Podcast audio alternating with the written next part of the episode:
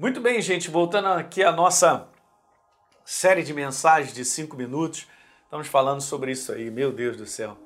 Nós somos uma nova criatura, temos uma nova natureza e essa é a verdadeira liberdade.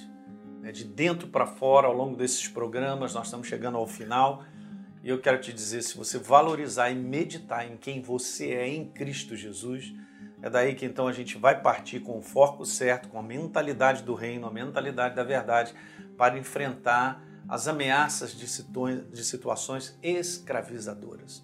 E é isso que eu venho conversando. Como a gente enfrenta situações que está dizendo assim: ah, vou te prender, você está preso nisso, você está preso naquilo outro. Esse é o que o inferno diz. Mas nós fomos libertos. Nós somos um ser espiritual livre. E Deus está conosco para dar solução. Deus está conosco para fazer milagres. Né? Milagres que quebram essas barreiras todas. Então, 2 Coríntios é o nosso texto base Obviamente, nós somos novas criaturas, então as coisas antigas já passaram e eis que se fizeram novas todas as coisas. Aleluia. Tá certo? Eu quero ler contigo Colossenses capítulo 1, verso 13. Jesus nos libertou. Um dos versos mais poderosos que eu amo, o apóstolo Paulo estava inspirado em dar essa declaração, dizendo isso, ele nos libertou do império das trevas e nos transportou para o reino do Filho do seu amor. Ele nos libertou do domínio, da autoridade o domínio e a autoridade que existiam na nossa natureza, porque a nossa natureza pertencia às trevas. Não pertence mais, porque pelo amor incondicional de Jesus, ele foi para a cruz, morrer no nosso lugar e ressuscitar para que nós pudéssemos ressuscitar com ele, como diz Efésios capítulo 2. Então eu não sou mais escravo das trevas, as trevas não têm nada mais a ver na minha vida, eu fui liberto desse domínio e dessa autoridade. Liberto, você não será você é liberto. A obra da cruz é uma obra libertadora, ela não será libertadora no momento em que eu recebo a Jesus como Senhor e Salvador e eu tenho uma nova natureza, eu sou um ser livre. Livre você também é. E no verso 14 ele fez isso, obviamente, pela redenção através do seu sangue e ele completou perdoando todos os nossos pecados, cancelando a nossa vida antes dele, né? antes de Jesus antes de uma nova natureza, nos perdoou completamente.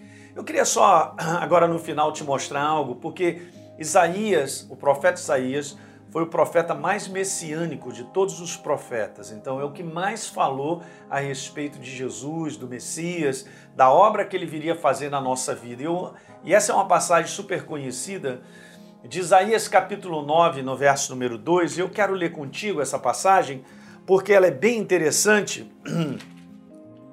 porque ela diz dessa maneira, e aqui eu coloquei como uma paráfrase, só para você ver, é algo assim que obviamente não vai tirar é, é, o contexto, mas Isaías declara assim: O povo que andava em trevas viu grande luz, meu Deus. E aos que viviam, perdão, na região da sombra da morte, resplandeceu-lhes a luz.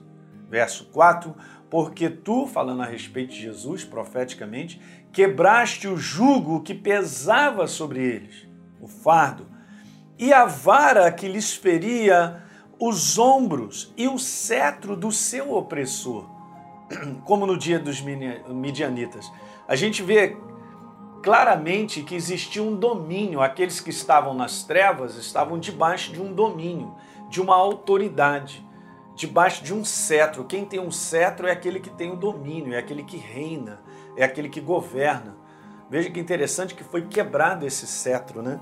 Então eu quero ler dessa maneira, numa paráfrase, só para você pegar, o povo que andava em engano. É isso mesmo. Nós estamos vivendo debaixo de um engano. Tornou-se consciente da grande verdade, a luz. a luz chegou, viu grande luz, né? se tornou consciente dessa verdade. No verso 4, porque a verdade quebrou o jugo, quebrou o peso que pesava sobre o povo, a vara que feria o seu povo, o ombro e o cetro, né? A vara que feria o seu povo, o ombro e o cetro, que é símbolo da autoridade do seu opressor, que é o diabo. Então, eu só fiz um paralelo para você entender, uma paráfrase, que é isso mesmo. O povo que andava em trevas viu grande luz, tá certo? Então, o povo que vivia no engano resplandeceu pela consciência a verdade. se abriu a consciência de uma verdade. E a verdade quebrou o cetro do opressor, quebrou a nossa natureza que nos atrelava a ele. Então ele tinha total domínio, ele tinha autoridade sobre a nossa vida. É por isso que o mundo, gente, está debaixo de um fracasso que não tem fim. É por isso que o mundo sem Deus, sem Jesus, sem receber a Ele, está debaixo de uma opressão sem fim, está debaixo de um domínio sem fim, das mais variadas situações e não tem como as pessoas saírem, porque elas estão presas por natureza a essa condição.